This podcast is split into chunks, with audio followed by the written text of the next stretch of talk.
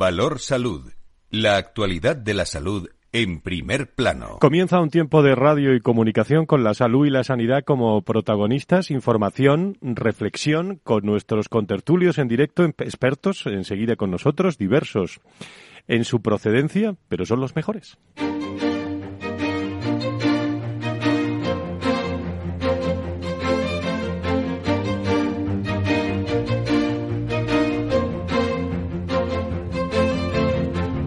Valor Salud es un espacio de actualidad de la salud con todos sus protagonistas, personas y empresas. Con Francisco García Cabello. Muy buenos días, ¿cómo están todos ustedes? Bienvenidos sobre salud y sanidad, varios temas que comentar en el inicio de este, de este espacio.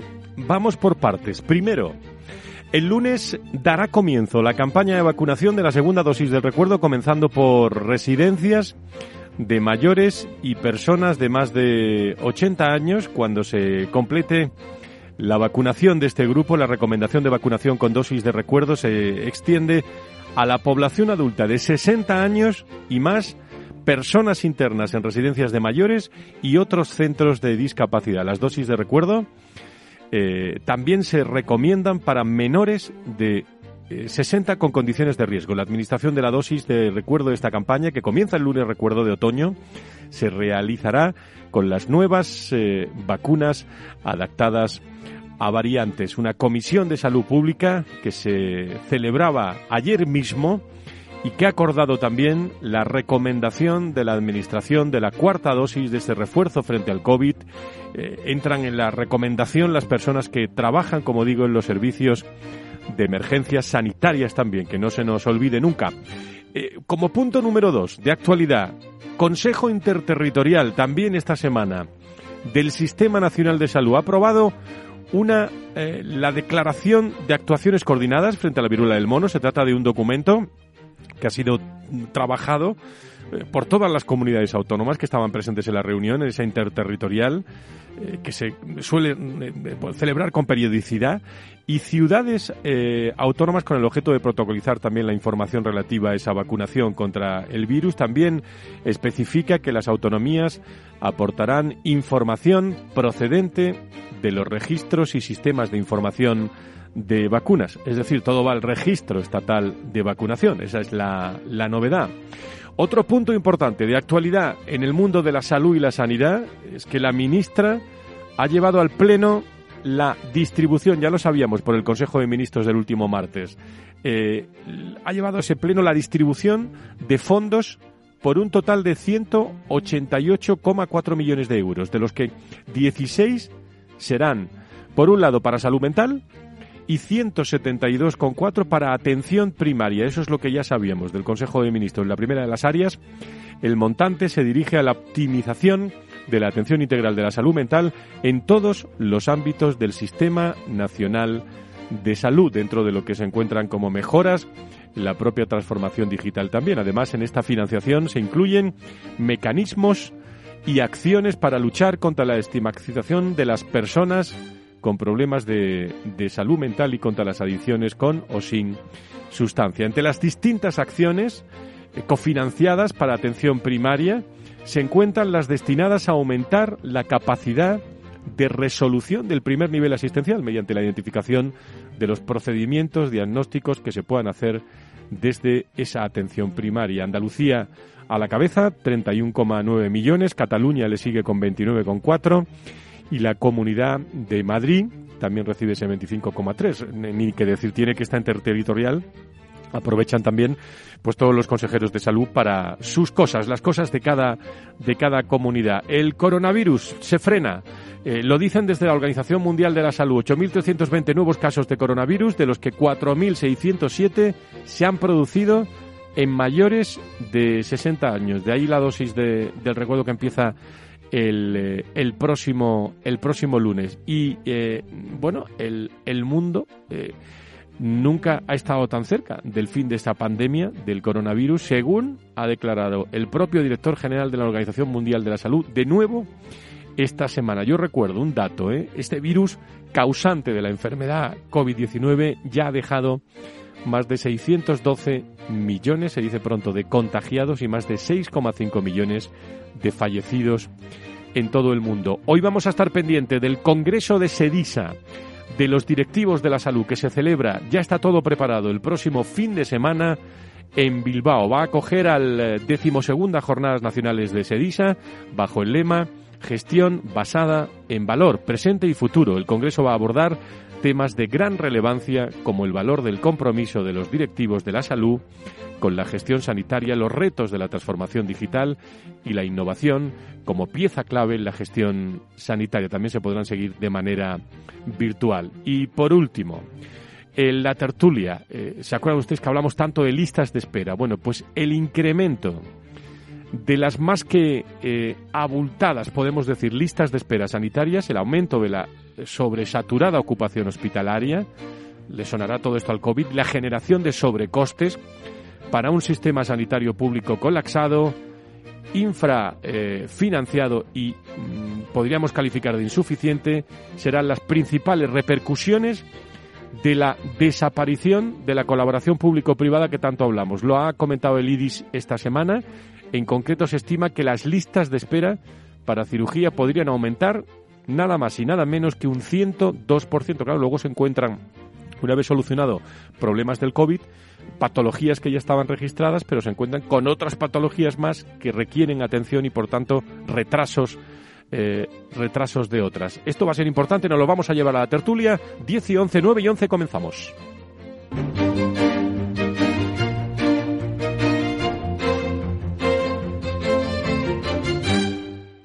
Valor Salud es un espacio de actualidad de la salud con todos sus protagonistas, personas y empresas.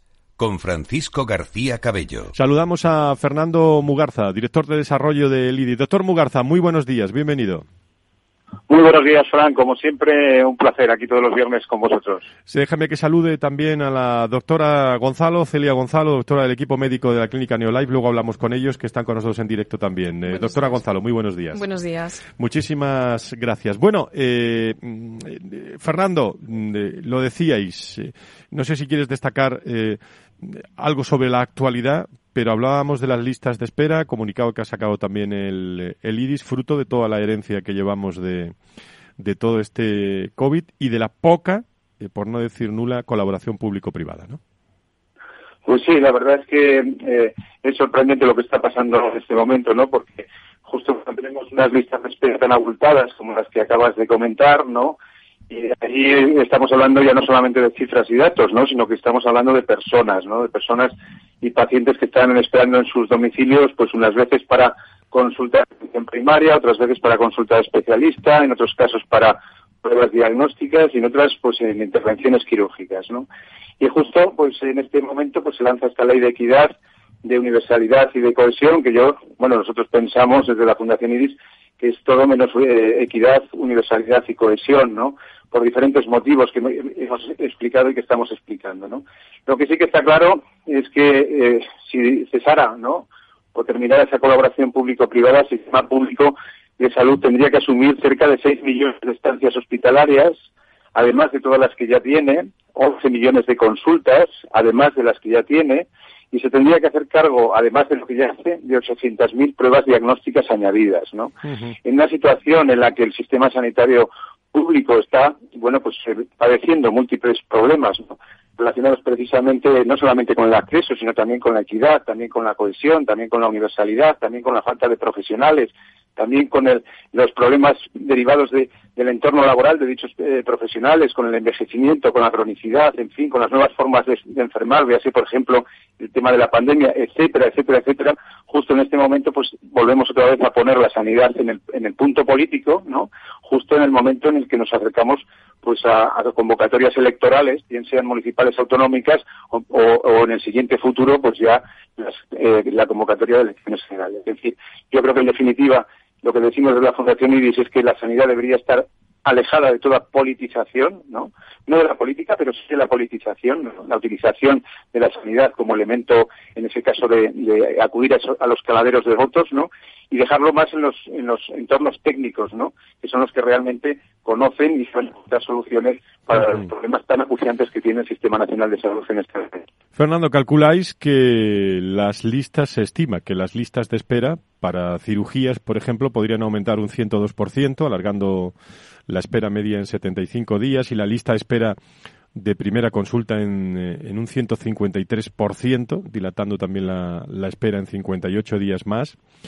Lo ponéis de, de manifiesto en este informe que habéis eh, lanzado, en el que, como digo, se analiza esa aportación del sector privado y vislumbra un hipotético escenario para el sistema sanitario con la desaparición de esa colaboración público público privada. Independientemente de este, de este reto, que es todo un reto y venimos hablando todos los años, al menos en los últimos ocho años, en los días mundiales de la salud que celebramos en, en, este, en este programa, no es que yo sea pesimista, ¿eh? ni mucho menos, que sabes que soy bastante optimista en, en todo. Pero eh, estando la política por medio, no veo soluciones eh, para que haya una colaboración público-privada. ¿Cuál es tu visión? Bueno, pues desgraciadamente, bueno, vuelvo a insistir otra vez en el, en el tema de la politización, ¿no? Eh, insisto en que sería deseable, ¿no? Que estuviese más en, manos de, técnicos que realmente pues analicen eh, la situación y el problema en base a datos objetivos, reales y con proyecciones a corto, medio y largo plazo, ¿no? Para no encontrarnos en situaciones pues en las que el sistema eh, nacional de salud se puede ver en una situación, de hecho ya se ha visto durante la pandemia, en una situación de, de bloqueo y de plétora, ¿no? Tengamos en cuenta que los hospitales privados con conciertos sustitutorios integrados en la red de utilización pública o conciertos parciales, por ejemplo, en el año 2020 llevaron a cargo cerca de eh, 574.000 intervenciones quirúrgicas, el 15,9% del total, ¿no? Desarrollaron más de 10 millones de consultas, con ese 11,6% del total, y atendieron cerca de 2,5 millones de urgencias, el 11,8% del total, y más de 550.000 altas hospitalarias, más del 12%, ¿no? Entonces dices, todo esto es, eh, o sea, si todo esto tiene que desarrollarlo también el sistema sanitario público, que ya de por sí está sobrecargado y desbordado, imaginemos, imaginémonos la sobrecarga para los profesionales, que tiene que ser tremenda, y luego, o que sería tremenda, y también para los propios pacientes, ¿no? Con esas listas de espera eh, en ese sentido interminables. Eh, el 40% de, de, todo lo que es la estructura sanitaria de nuestro país, pertenece al sistema sanitario privado. Y lo que nosotros decimos desde la Fundación IDIS es que lo lógico es que frente a situaciones complicadas como la que estamos viviendo, la que vivimos con el, coronavirus, la que estamos viviendo todavía, que todavía la pandemia está aquí, como bien has dicho en, la entradilla del programa, bueno, pues lo que requiere es la utilización de todos los recursos disponibles, eh, utilizados de una forma sinérgica, de una forma estratégica, en beneficio, lógicamente, del, del paciente. Porque a mí hay un aspecto que me llama la atención. A mí me gustaría saber el dato ¿no? concreto de cuál es el exceso de mortalidad por todas las causas atribuible, por ejemplo, al fenómeno de las listas de espera. Esto no sé... No sé, no sé dónde está ese dato. No, no, no se da, Fernando, ese dato. No lo sé, pero me gustaría conocerlo, me gustaría conocerlo. Vamos, que hay muchos problemas y, desde luego lo que lo que pienso es que lo que pensamos desde la Fundación IDIS es que lo lógico es que todos los agentes implicados en el sistema sanitario, bien sea desde el punto de vista público, bien sea desde el punto de vista de la titularidad privada, del emprendimiento privado en sanidad, todos los agentes se, pusieran, ¿no? Desde el punto de vista del trabajo, de, acuerdo en ese pacto, ¿no? En ese pacto por la sanidad y la innovación, porque en definitiva en ello nos va pues, la, sanidad y por supuesto la salud de todos los ciudadanos. Tenemos sentado en la mesa de debate hoy y luego hablamos con ellos con Neolife a la doctora Gonzalo, doctora sobre esto qué, tiene que decir. Pues estoy totalmente de acuerdo. Estamos ante un sistema de salud completamente saturado, donde ya no hay ningún lugar para hacer ningún tipo de, de prevención, donde las patologías se van encadenando, multiplicando y ahora mismo romper esta colaboración, pues no estamos en el momento adecuado porque los recursos no están. Es decir, hay que construir una, una respuesta adecuada, pero ahora mismo, es decir, si cogemos un, un ejemplo mmm, bastante común y frecuente, alguien que esté limitado por alguna patología eh, traumatológica, lo que va a hacer pues su no movilización porque tiene una lista de espera muy larga delante de él es que puede desarrollar una obesidad y de esa obesidad puede eh, acabar con una, con una diabetes. Entonces, pues yo creo que es un problema bastante grave. Y no estamos hablando también de otro problema como los dolores, eh, el dolor crónico. Entonces, pues bueno, eh, yo yo creo que no se puede aceptar esta, esta solución que aparentemente, aparentemente nos quieren ofrecer. Díganme algo los dos y, les doy paso eh, que tenemos invitados en, eh, en Sedisa también, que acabamos de hablar con ellos hace un rato. Eh, dígame algo, doctor Mugarza. bueno, la Organización Mundial de la Salud lo, lo dice, no es que nos olvidemos del COVID, hay que tener cuidado con la gripe. Doctora, también ahora le pregunto sobre la gripe, pero el, fundamentalmente las noticias son optimistas. Es decir, cada vez eh, las UCIs están más vacías en cuanto a, a COVID. Fernando, doctora, adelante, Fernando. bueno, es verdad, pero es lo que decía antes, ¿no? La, pandemia pues sigue entre nosotros. Dios, se ha hecho un esfuerzo ingente desde el punto de vista de la investigación y la innovación y disponemos en este momento de vacunas eficaces ¿no? y también de medicamentos ¿no? que pues, contribuyen precisamente a paliar la situación. Y luego, por otro lado, yo creo que también existe o ha existido o tenemos nosotros impreso, como decía la doctora, ese fenómeno de la prevención primaria ¿no? en nuestras mentes y en nuestras cabezas, que todavía subsiste de, alguna forma ahí. ¿no? Pero lo que sí que pero, lo que sí que es cierto es que España sigue notificando miles de nuevos casos. ¿no? Eh, también se están produciendo eh, fallecimientos. ¿no? y, la bueno eh, y la incidencia acumulada se sigue manteniendo en esos cerca de 130 puntos a 14 días, ¿no? Por lo tanto, la pandemia está, mejor dicho, el virus convive con nosotros y, por supuesto, que es imprescindible, pues, tanto la prevención desde el punto de vista primario como desde el punto de vista de vacunación, ¿no? Yo creo que eso es eso es muy importante porque, además, eh, bueno, este es un este es un modelo de, patología infecciosa que puede repetirse en el futuro, ¿no? Eh, recientemente leía en, una publicación científica de mucho prestigio que la zoonosis es uno de los grandes problemas que podemos tener, el paso de los de, los virus y bacterias del, animal al hombre en el futuro, ¿no? Y que en, este momento pues habría cerca de 750.000 virus que tendrían esa capacidad infectiva, ¿no? Por lo tanto, yo creo que lo que tenemos que aprender es eh, no solamente a convivir con el virus, sino desde el punto de vista de gestión de la pandemia a no repetir los errores que se han cometido y incidir sobre todo en los aciertos que también los ha habido. ¿no? Doctora, Uno de los grandes aspectos ha sido precisamente esa colaboración público-privada. ¿Alguna cosa sobre esto, doctor Gonzalo? Eh, sí, realmente, pues, em, realmente ese, ese porcentaje de, de muertes más importante en algunos rangos de edad y sobre todo en poblaciones frágiles. Esa fragilidad viene también de ese grupo que es el grupo envejecido, pacientes con más edad, más expuestos eh, a enfermedades. Y una vez más, si no hacemos prevención, si ese paciente frágil eh, pues no le diagnosticamos ciertas patologías, mm, pues va a ser la, próxima víctima para, este tipo de enfermedad. Y se han publicado, pues eso, em, estudios donde las hormonas están en relación, baja testosterona en varones. Entonces, pues bueno, se puede hacer todavía más por eh, ajustar y, bajar esas, esas tasas de, mortalidad. Temas de actualidad, gracias a los dos. Fernando Mugarza, eh, doctora Gonzalo estará con nosotros dentro de un rato también. John Guajardo Remacha ha hablado con nuestro compañero José María Sánchez, vicepresidente eh, Joan Guajardo, de segundo de SEDISA y presidente de las decimosegundas Jornadas Nacionales eh, de Gestión basada en el valor presente y futuro eh, de la Sociedad Española de Directivos de la Salud que se celebran en Bilbao. Eh, vamos a escuchar algunas reflexiones que hablaba hace tan solo unos minutos con él. Muy buenos días, John Guajardo Remacha, vicepresidente segundo de SEDISA y presidente de las decimosegundas Jornadas Nacionales de SEDISA. Hola, buenos días, buenos días. ¿Qué tal vamos con la organización de estas jornadas? Bueno, pues ya estamos en la fase final porque eh, se van a celebrar eh, ya la semana que viene, el próximo jueves a la tarde comenzamos y serán el viernes y el día entero y el próximo sábado hasta el 1 de octubre que haremos por la mañana. Bueno, los últimos, diríamos, los últimos eh, toques para que salgan estupendamente.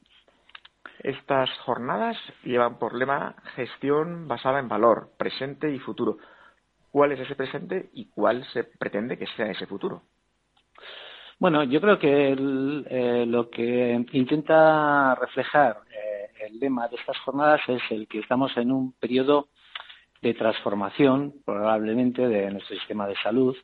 Y en ese sentido estamos, eh, bueno, pues pasando de lo que es la gestión de, la actividad, de, la productividad, de quizás de, la gestión económica, estamos intentando pasar desde el punto de vista de nuestro sistema de salud a, la gestión del valor, es decir, a lo que aporta las distintas organizaciones sanitarias, los distintos sistemas de salud, lo que aporta en salud a la, a la población y a los pacientes. Entonces, estamos en ese presente en donde apoyándonos en, en, este nuevo concepto, en esta nueva cultura y, por supuesto, apoyándonos también en las nuevas tecnologías y en lo nuevo que va apareciendo, estamos pues tratando de hacer un camino que, implica ese futuro. Ya estamos dando pasos para llegar a ese futuro en donde lo que va a priorizarse es el que gestionemos la salud buscando eh, esa mejora de la salud y esa percepción también del paciente en esa mejora de la salud, no solamente en lo que nosotros pensamos, sino con la participación activa del paciente. Otro de los temas que se van a abordar es la atención primaria y la prevención. ¿Cuál es el análisis que se hace desde SEDISA sobre la solución que tenemos hoy y qué propuestas se plantean para la mejora? Bueno, pues aquí hay, eh, hay dos mesas distintas. Una mesa que hace referencia a, la, a, lo que es la situación de la atención primaria y esta es una mesa de debate. Es una mesa, diríamos, mm, que intenta eh, conjugar las distintas visiones pues de los directivos de SEDISA, de los directivos también de, la salud, eh, de, la atención primaria, con, lo, con las sociedades médicas, con sociedades también de atención primaria. Lo que vamos a intentar es hacer un debate, un debate eh, para ver entre todos eh, qué es lo que pretendemos mm, avanzar o en qué pretendemos avanzar en los próximos años para que la atención primaria, que es fundamental en nuestro sistema de salud, es fundamental, es imprescindible el que tengamos una atención primaria potente y fuerte, pues bueno, pues a ver en qué podemos avanzar construyendo entre todos para que esa atención primaria sea lo que tiene que ser, una parte muy importante de nuestro sistema de salud. Perdón. Y luego la otra mesa hace referencia más al ámbito de la prevención. Eh, mm, desde el punto de vista de la gestión, generalmente trabajamos en un contexto, diríamos, del corto medio plazo. La prevención y la promoción de la salud es un aspecto que eh, se ha trabajado más desde la atención primaria, pero igual no todo y no tanto en, lo que hace referencia a las organizaciones sanitarias en su conjunto. Lo que está claro es una cosa, que si conseguimos evitar, si conseguimos prevenir cierto tipo de enfermedades, pues aparte de que ganamos en salud toda la ciudadanía y la población en general, lo que vamos a es evitar luego otros gastos y otras intervenciones que son carísimas. A ver, un ejemplo muy claro es si tú consigues en, en tu sociedad el que se reduzca el colesterol, el que se reduzca el consumo de tabaco, el que hagamos eh, screening de colon o de mama. y, de esa manera conseguimos evitar que se produzca la enfermedad, porque está claro, el tabaco, por ejemplo, pues, pues eh, genera muchísimo cáncer, genera mucha, mucho, mucha enfermedad cardiovascular, o si consigues, pues como con los screening como es el de colon, si consigues detectar ese, ese, tumorcito, ese polipito y lo eliminas antes de que desarrolle un cáncer, estamos evitando un gasto al propio sistema, un colapso al propio sistema y además una mejora de la calidad de vida. Por lo tanto, vamos a poner el foco precisamente en cómo podemos actuar sobre la prevención en todos, en todos los sentidos y bueno, y va a haber una mesa muy específica en este contexto. Gracias a Guajardo Remacha, vicepresidente segundo de SEDISA. y estaremos en, directo el próximo viernes. Eh, conectaremos con Bilbao para saber el desarrollo de estas decimosegundas jornadas nacionales de, de SEDISA. Nos esperan desde la Organización Nacional de Trasplantes a vuelta de pausa. Estamos con ellos enseguida. Ni millennials, ni boomers, todos pertenecemos a la misma generación. Los que estamos aquí y ahora para transformar el país. La generación de los que sueñan y hacen. Con los fondos de la Unión Europea, miles de ideas están pasando del papel a la realidad. Entra en plan de recuperación.gov.es y haz tu sueño posible. Gobierno de España. Capital Radio Madrid, 103.2. Nueva frecuencia Nuevo sonido. Información, análisis, previsiones, recomendaciones, todo lo que necesitas saber para tomar tus decisiones de inversión en Mercado Abierto, de 4 a 7 de la tarde con Rocío Arbiza, Capital Radio.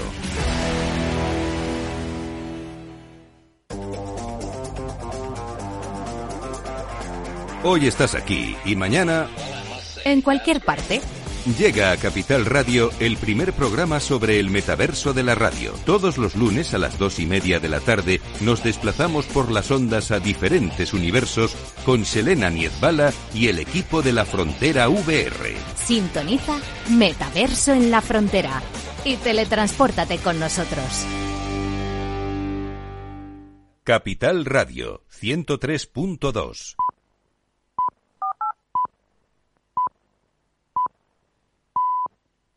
Entonces, ¿dice usted que su obsesión por la ecología viene desde la infancia? Hombre, quizás padezco un calentamiento de mi biodiversidad por baja capacidad adaptativa, pero tanto como obsesión...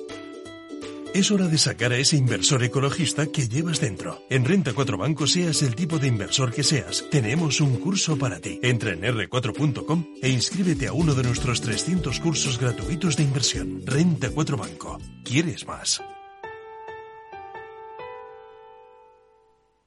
Qué bien te viene la financiación total del corte inglés. Financia tus compras hasta en 12 meses, solo para clientes con tarjeta El Corte Inglés. Electrónica, electrodomésticos, deportes, moda y mucho más. Financiación total, la financiación que mejor te viene en tienda web y app del Corte Inglés. Hasta el 28 de septiembre, financiación ofrecida por Financiera El Corte Inglés y sujeta a su aprobación. Consulta condiciones y exclusiones en elcorteinglés.es.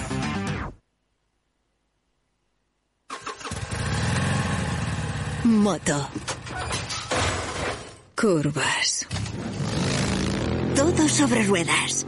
Es muy simple asegurarse con el Betia. Simple, claro, el Betia.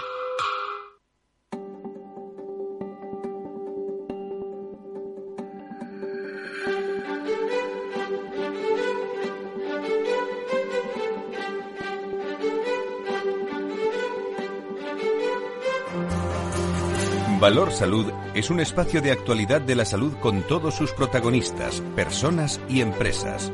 Con Francisco García Cabello.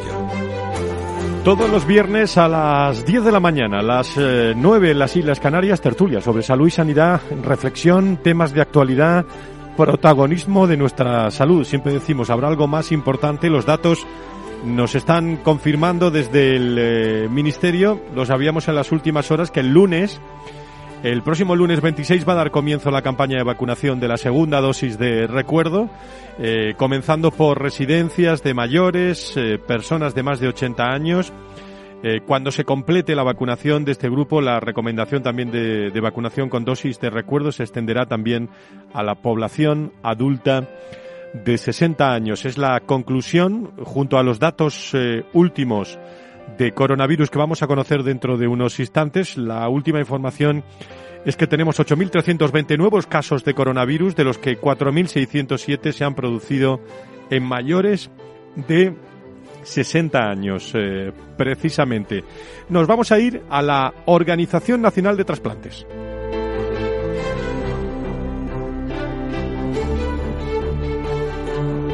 La actividad mundial de trasplantes de órganos se recupera y crece un 13,6%. En el 21 vamos a analizar este dato, la adaptación de los programas de donación y trasplantes a la situación sanitaria causada por la COVID-19 ha permitido que la actividad se haya recuperado ¿eh? en la mayoría de países que cuentan con esta prestación sanitaria.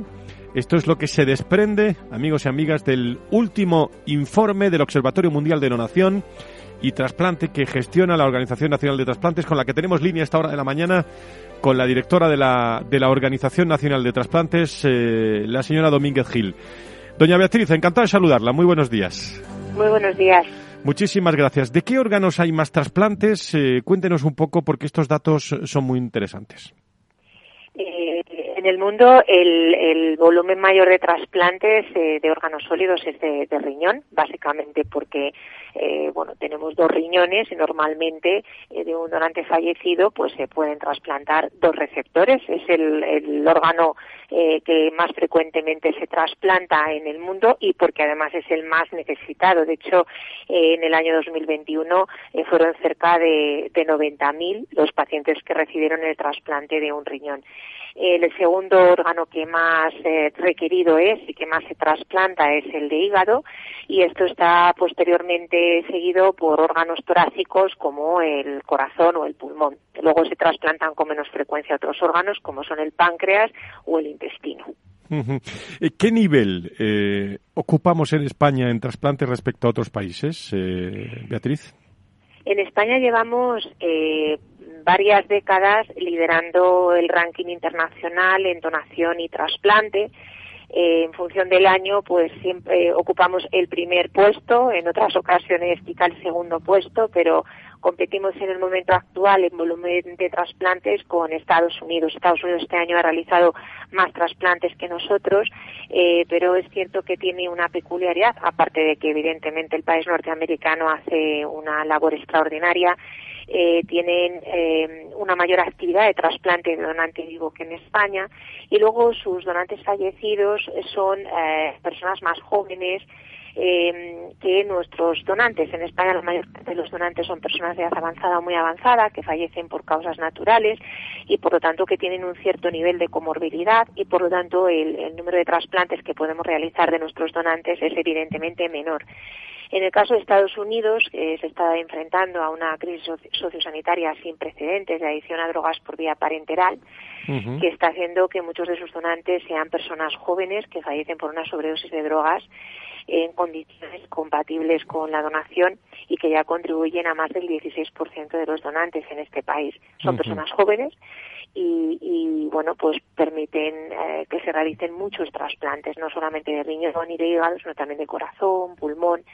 Es decir, que el perfil de los donantes tan diferente entre ambos países eh, justifica que con un nivel de donación parecida, incluso a veces superior en España, la actividad trasplantadora en Estados Unidos eh, sea superior a la nuestra. Yo creo que es importante decir que con, ah, con el, entorno eh, español y con el potencial de donación que tenemos en España, la actividad es absolutamente abrumadora e incomparable con la de cualquier país de nuestro entorno. Estos números, estos incrementos, esta mentalidad, esta nueva mentalidad de familiares también respecto a la donación. Por último, eh, respecto a la evolución durante estos años de pandemia, lo ha dejado claro, pero bueno, la, epidemia parece que ha marcado un antes y un después, evidentemente, en, eh, en esta circunstancia de la donación, ¿no? Así es, eh, tanto a nivel mundial como a nivel de eh, diferentes regiones del mundo y de los países en particular, eh, se veía una tendencia ascendente en el volumen de trasplantes hasta el año 2019. En España mismo, pues fue el año que alcanzamos nuestro máximo histórico de donantes y trasplantes. Esta tendencia se rompe en el año 2020, fundamentalmente durante la primera, eh, la primera ola, la primera ola de la COVID-19. Eh, hemos de tener en cuenta que además España fue uno de los primeros países europeos y muy duramente afectados y por el colapso que se produjo de los hospitales y de las UCIs, que es donde tiene lugar la donación y donde los pacientes pasan el post-trasplante inmediato, en un momento en que no sabíamos ni siquiera si era oportuno, adecuado, seguro trasplantar por el impacto que podía tener la infección en un paciente inmunodeprimido, la actividad se redujo de forma extraordinaria, de forma dramática. En España prácticamente se paralizaron los programas en ese fatídico mes de marzo de 2020 y de abril de 2020, pero eh, posteriormente, eh, al igual que ocurrió en España, pero en España la verdad de una forma muy muy importante, nos adaptamos a coexistir con esta situación epidemiológica y a partir de junio eh, volvemos a recuperar un nivel de actividad muy cercano al de la normalidad que se había registrado en época prepandémica, hasta el punto de que pese a la dureza de la COVID en el año 2020, España terminó con unas cifras muy superiores a las de cualquier otro país en época normal. Es decir, que fuimos capaces de restablecernos, adaptarnos y recuperarnos. Esto ha continuado en 2021 y esto sigue continuando en 2022 y la buena noticia es que en lo que llevamos de año hemos experimentado un crecimiento de aproximadamente el 10% si nos comparamos con los meses del año previo. Pues con esa noticia nos quedamos en un momento en el que España, eh, bueno, prácticamente aportó en el, en el año 21 el 22% del total de donantes de la Unión Europea. Y gracias a Beatriz Domínguez Gil, de nuevo, directora de la Organización Nacional de Trasplantes. Como siempre es un placer. Gracias, muy buenos días. Muchas gracias a ustedes y aprovecho para dar las gracias a todos los oyentes porque esto es un éxito compartido. Gracias a ustedes. Muchísimas gracias.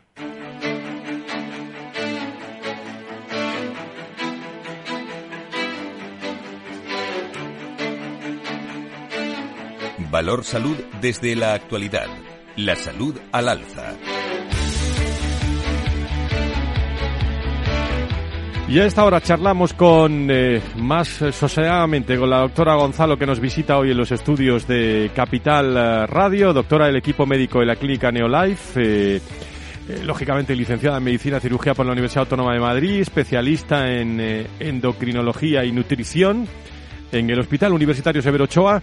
Ha continuado también una formación amplia en formación académica obesidad, nutrición clínica, diabetes, patologías neuroendocrinológicas, lo he dicho bien, y en los últimos años se ha focalizado en medicina preventiva y microbiótica en Estados Unidos y en Europa. La doctora Gonzalo es eh, un referente en España en la medicina preventiva, en la gestión del, del, envejecimiento. Eh, doctora Gonzalo, con la actualidad que, que tenemos, eh, bueno, ¿cómo, cómo estamos, sobre todo, evolucionando, qué nuevas tendencias tenemos eh, en las grandes organizaciones, en las grandes empresas que están preocupadas sinceramente por mejorar la, la salud de, de, todas sus personas, ¿no? hablando de, de, los pacientes en general, pero los pacientes que tienen que trabajar también, que es fundamental. Exactamente, pues de, de estas noticias lo que mm, lo que pues destacamos es que hay un problema una vez más en la prevención. Em, nuestros pacientes, tenemos pacientes eh, altos ejecutivos, empresarios, son eh, personas que tienen sus enfermedades, sus patologías actuales y también buscan cierta prevención.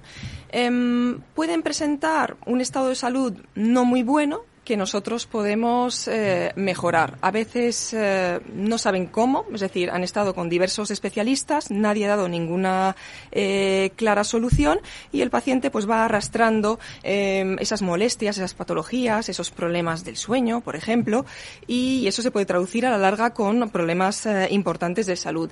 Si mejoramos la salud incluso de cómo uno se siente en el momento actual, es decir, volver a una salud de persona joven, ese, esa persona va a tener un mayor rendimiento laboral sin duda. El, eh, respecto a edades, eh, edades de, de, empleados, de directivos, de, de envejecimiento, de estrés, de, de, salud, de salud preventiva, ¿hay alguna edad donde, donde tengamos que decir, mira, eh, este es el momento de, revisarnos bien? Una edad interesante, un poco para revisar todo a fondo, serían los 45 años, aunque pueden, pueden acudir a nosotros a partir de los 35, pero los 45 es donde ya el, envejecimiento mm, ya tiene su repercusión, eh, donde el, paciente puede tener problemas eh, digestivos, problemas hormonales, porque, bueno, está la bien conocida menopausia, pero el varón también sufre un declive en sus niveles de testosterona y eso hace, pues por ejemplo, que, mm, esté más irritable, eh, que tenga menos vitalidad, eh, que interfiera en su día a día y también en su trabajo de equipo. Es decir, y también pues personas que tengan problemas del sueño, mm, más eh, problemas para concentrarse y, bueno, y eso se puede, se puede tratar y hay que tratarlo. Cuando hablan de programas de salud integral, salud integral, iba a decir, ¿qué, qué incluye, doctora? ¿Qué incluye? Pues incluye todo. Eh, primero, desarrollar un poco el concepto. Em, vamos a tratar patologías agudas y esas patologías que están todavía por descubrir, un poco más ocultas. Integral porque diversas patologías están interrelacionadas. Alguien que puede tener migrañas, pues eh, el problema puede encontrarse en su microbiota, en esas bacterias que se alojan en su intestino. Eh, un paciente que tiene problemas, eh, pues eso, de, concentración o que piensa que está desarrollando una enfermedad neurológica, pues lo que puede estar afectado es su calidad del sueño. vamos a tocar también toda la parte nutricional es donde está la base de todo, es decir, mala nutrición eh, son enfermedades a largo plazo. Y mm, entonces vamos a ocuparnos de, de, todo y pues de buscar la, mejor solución posible, es decir, volver a una calidad de vida mm, óptima. No es decir estar moderadamente bien, es estar completamente bien. Me imagino eh, que no sé si es eh, reiterar y preguntar que le preguntamos a muchos doctores, pero eh, la, eh, bueno, la, formación física, la, eh, la, nutrición, usted que es experta en eso, el día a día, la alimentación luego hablaremos de la salud mental, pero, pero estos parámetros son, son claves, ¿no? Pues son la clave de, todo. Em, en la clínica Neolife contamos con un médico deportivo, tenemos el equipo de nutrición, eh, yo soy de formación de base endocrinóloga y todo eso eh, tiene que ponerse en marcha de forma coordinada. Mm, es, importante, es decir, no podemos distribuir, administrar fármacos y mm, suplementos si realmente el paciente no se implica y ponemos en marcha modificaciones eh, dietéticas. Ahora, pues eso que está en desarrollo, los temas de eh, microbiota, si un paciente no decide modificar su alimentación, no va a funcionar esa terapia microbiológica. Es decir, todo está eh, relacionado. El, deporte, eh, cuando un paciente practica deporte, secreta factores neurotróficos, es decir, un paciente que hace, que mm, integra de forma rutinaria la actividad física en su día a día, está menos envejecido que una persona sedentaria. Es verdad que los altos ejecutivos tienen mm, jornadas maratonianas donde, donde colocamos esa actividad física, pues hay que buscar dónde colocarla porque los beneficios son inmensos. Fíjese que la ministra, lo decía al comienzo del programa, ha llevado al pleno de, la interterritorial la distribución de un fondos de 188,4 millones de euros, de los que serán eh, para salud mental una partida una partida importante. No había yo oído hablar de salud mental dedicándonos a esto de la comunicación tanto hmm. como en los últimos seis siete, seis, siete años. ¿Qué está pasando, doctora? Pues eh, salud mental, hay una influencia, mm, tenemos varias cosas que, van a incidir en este problema de salud eh, mental. Todas las presiones de la, de la sociedad, queremos ser perfectos, perfectos en nuestro trabajo, en nuestra higiene personal, de vida, es decir, hacer deporte, mantener una actividad intelectual, eh, son como obligaciones de la sociedad que realmente tendríamos que, que, llevar a cabo. Tenemos otra presión, es la presión de la enfermedad, esa pandemia que, que nos ronda. 嗯 entonces, y, la patología mental a veces, pues intervienen otros factores que justamente nosotros tratamos, está dentro de la englobada terapia hormonal. Cuando envejecemos, eh, ciertas eh, hormonas van a disminuir y lo que puede ocurrir es que si acudimos a una medicina más convencional, vamos a empezar a hacer, mm, digamos, una suma de psicofármacos, eh, de benzodiazepinas y, pues eso se sigue sumando y acabamos polimedicado. Entonces, eso no es la manera más fisiológica de, tratar eh, la patología mental. Es decir, patología mental, tratarla es poder hacer deporte, eh, saber un poco lo que, lo que está padeciendo el, paciente y acompañarlo de, forma proactiva. aquí, en Madrid están ustedes en el corazón de, Madrid, pero creo que, que en Marbella en un sitio estupendo, ¿no? En Marbella también, ahí está mi compañero el doctor Alfonso Galán y, sí, estamos aquí allí disponibles. Muy bien. Eh, doctora, se queda con nosotros eh, hoy hablando de la prevención como doctora del equipo médico de la clínica Neolife. Creo que tenemos con nosotros a, eh, también se incorpora Antonio, Antonio Burgueño. Eh, querido Antonio, ¿cómo estás? muy buenos días. Buenos días. Aquí escuchando a la doctora un tema súper interesante. Pues no sé si tienes alguna cuestión que preguntar, que aportar, que reflexionar. Y luego se, se incorpora Nacho, Nacho preguntar sobre los temas que está contando, lo más que puedo escuchar porque además he escuchado a alguna persona, algún experto, colega suyo, y, lo relacionaban también con el posible tratamiento del long COVID. Esta gente estaba en esa línea, o algo así me comentaron. Sí.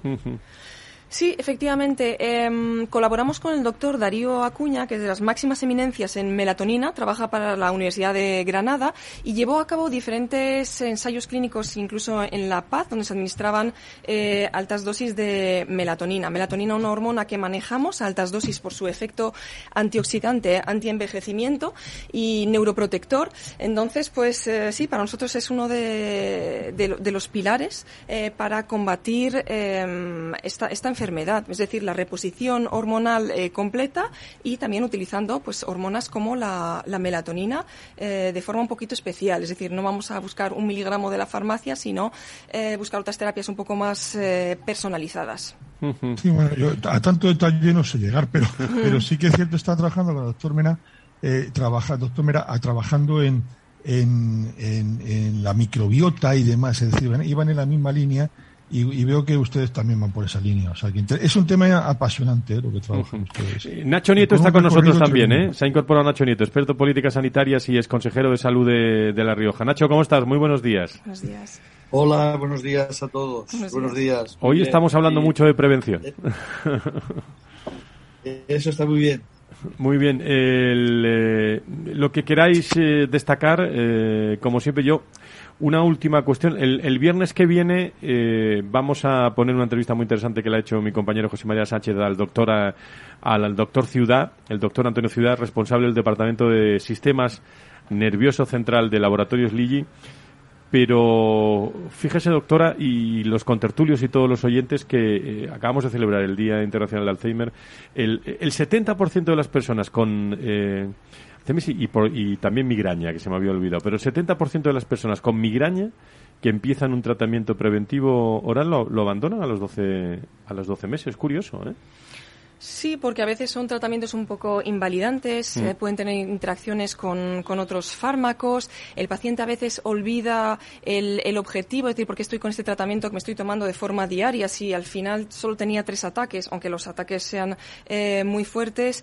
Em, entonces, lo mismo, nosotros abordaríamos el problema de forma más, eh, lo más fisiológicamente posible, es decir, tenemos problemas en la microbiota, tenemos problemas hormonales, podemos encontrar soluciones y siempre, por supuesto, colaborando con neurólogos, eh, evidentemente.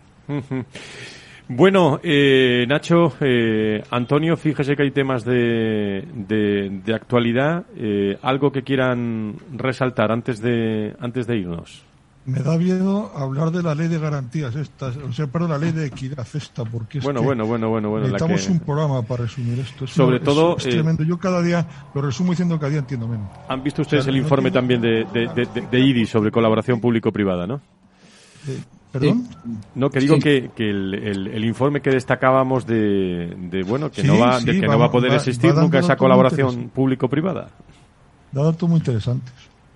Nacho. Datos muy interesantes. Sí, yo, eh, este, es, este es un clarísimo ejemplo eh, de, de, lo que venimos diciendo de siempre, ¿no? Cómo no debe influir la política o hasta dónde en los temas eh, que deben resolver los, los, problemas de la salud, ¿no? Y claro, esta, esta modificación que se está haciendo en, la, en esta ley, lo que se está persiguiendo es puramente doctrinaria, obedece única y exclusivamente a un planteamiento y a un afán político. Y lo peor de todo y lo peor de todo me atrevería a decir aunque bueno pues no sea lo mejor o sea un riesgo es que eh, lo que está siendo es una especie de venganza no de algunos de algunos llevada hasta sus últimos extremos para eh, su doctrina y su ideario llevarlo adelante sobre todos los demás aunque sea por la por la puerta falsa, sin importar para nada las consecuencias gravísimas que esto va a tener, porque lo va a tener. Eh, si hablamos de... Nacho? Perdona, sí, disculpa. Dígame, no, no, diga, diga usted, casi mejor que me corte. No, no, no, no, es que te iba a dar la razón, porque eh, efectivamente ni ellos mismos se lo creen. Si uno le dice, se pueden revertir privatizaciones en centros sanitarios, en las mejores condiciones posibles. O sea, no dicen buenas condiciones, dicen en las posibles. Ellos mismos no se lo creen y dejan siempre la puerta de salida. Que, hombre, la privada como complementaria de apoyo. Oiga, mire usted, es que ¿qué se está haciendo actualmente? exactamente eso. Antonio, no tenemos seguramente los, todos los datos ni podemos eh, en este momento profundizar demasiado. Pero ayer se oían algunas cuestiones y, es que es de purito cachondeo. O sea, la reforma y las modificaciones sí para unas comunidades, pero ojo, para otras no, porque no nos conviene tocar ahí. Vamos a ver, eh, eh, no sé si hace falta que, bueno, Cataluña, ojo, que creo que no, el sistema catalán, que es eh, uno de los más privatizados del país, por la forma que se ha estructurado desde un principio, no, a Cataluña vamos a dejarle su sistema. Esta ley solo va a servir, era una de las enmiendas que se hablaba que se podían introducir ayer cuando se salvaron las dos de la totalidad, no, ayer antes de ayer, ya no. Vamos a ver, eh, estamos hablando de un tema muy serio, como tantos y tantos. La verdad es que nos están dejando el boletín oficial del Estado y el ordenamiento jurídico español hecho unos auténticos zorros, pero vamos, o sea, pero, hablando de comunidades, eso sí que va a ser complicado arreglar. Hablando de comunidades, eh, Chimo Pucho no sé qué le ha dicho, pero le tendría que haber dicho, oye, eh, no, Daría, no me toque mucho esto, porque yo con la privada voy bien, con mi plan óptima, y si no, como me toques esto, tengo un problema muy gordo, que voy, voy tirando más o menos trabajando con la privada. Y, ya hago lo que puedo en la pública, pero es que el rendimiento de quirófanos a nivel nacional en la pública va disminuyendo. Es decir, y, va aumentando en la privada. Si es que los, datos son tozudos y la realidad es tozuda. Dígame una cosa, que nos están escuchando muchas personas. Eh, en la interterritorial, esta semana, fíjese, interterritorial, Consejo de Salud, hemos tenido de, de todo, la salud en primer plano, pero están las mascarillas de fondo. El, eh, el, Consejo Interterritorial del Sistema Nacional de Salud, eh, bueno, la Comunidad de Madrid ha propuesto ante este Consejo que se elimine el uso obligatorio de las mascarillas en el transporte público. Eh, a pesar de sus peticiones, el propio Ministerio de Sanidad ha comunicado que esa iniciativa no está dentro de los planes del Gobierno y que tampoco entrará dentro de la orden del día de, de, la reunión. Para próximas posibles, ¿no? Pero de momento seguimos, seguimos igual. ¿Cuál es vuestra reflexión sobre esto? Mascarillas. Bueno, yo. Sí, no, transporte, cuéntenos. Sí, eh, la verdad es que se están oyendo ya muchas voces por ahí eh, diciendo que no tiene mucho sentido y que se debería eliminar las mascarillas del transporte del transporte público. Es decir, no ha sido una idea que se le haya ocurrido al consejero de Sanidad o al gobierno de Madrid para llevarlo al, al interterritorial, sino que están siendo ya en los últimos días, en las últimas semanas, muchas las voces de, de distintas personas, estoy hablando de personas que conocen eh, la situación y por tanto autorizadas que, se plantean ya eh, cuál es la efectividad y por tanto la necesidad de la mascarilla en el transporte público. Eh, da mucha risa que estés entrando al metro, por ejemplo, al metro de Madrid, que vayas por la calle y no lleves mascarilla, que entras, porque es la mayoría de la gente lo hace, bajas por las escaleras, llegas al andén y te la pones cuando entras dentro del, del tren y cuando sales te la quitas corriendo otra vez. Hombre, es verdad. Y hay gente que no se, la pone, ¿eh? Pero no, sí, hay gente que no se la pone. Ese, era mi comentario. Que, pero es que, eh, ¿cómo está bajando la preocupación? Que antes no te la ponías, y lo digo por experiencia, que entré no me di cuenta, no me había puesto. Se por el encima, claro. y te mira todo el mundo mal. pero no, pero el otro día no me miraba. Y, y miré, me la ah, puse y miré a mi alrededor y había más de uno que no la tenía y no pasaba nada. Es decir, no pasaba nada a nivel social, no, no clínico, a nivel social que la gente está mucho más relajada y menos tensa. ¿no? bueno, para estar menos o para estar más relajado y, más, y menos tenso eh, eh, y menos tenso, don Félix. se la deja votando, eh, se la deja votando. Don Félix Franco, ¿qué nos pones hoy que nos relaje, que nos relaje un poquito y que sea bonito para este para este fin de semana? música, cuando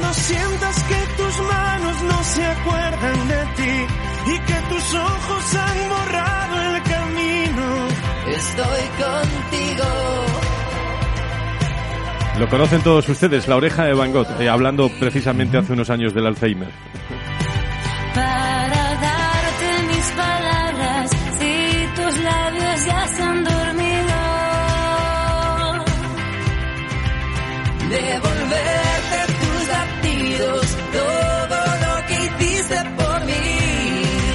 Bueno, pues eh, Nacho Nieto, eh, Antonio Burgueño, como siempre, eh, que os deseo una semana estupenda y ya sabéis los consejos de la doctora Gonzalo, que la tengo aquí al lado, la tienen que, lo tienen que cumplir todos ustedes. Cuídense mucho, ¿eh? Muchas gracias, un abrazo. Muchas gracias, igualmente a todos. Un abrazo. Cuando llegue la nostalgia, separarte de mí, yo gritaré para. Doctora Gonzalo, desde el equipo médico de Neolay, buena semana con sus pacientes. Gracias. Gracias. Que yo siga aquí. Y a todos ustedes, gracias a Félix Franco, a José María Sánchez, a todo el equipo de- del eh, Valor Salud de Capital Radio. El próximo viernes estaremos muy centrados en Bilbao, eh, escuchando allí el Congreso de Sedisa y muchas más opiniones y reflexiones aquí, en Valor Salud. Contado de otra forma, la salud y la sanidad. Dios, buena semana.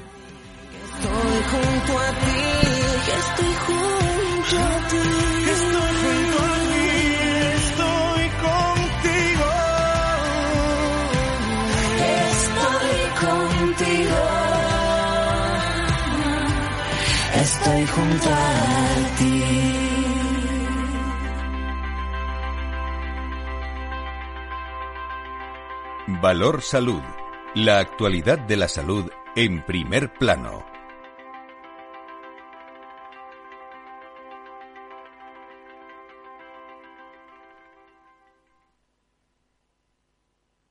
Frente a los impagos, vitamina D, la fórmula de información empresarial exclusiva de Informa para minimizar los riesgos y facilitar la toma de decisiones. Descubre Data Powered by Informa, la solución perfecta para tu negocio. Consulta al especialista en Informa.es.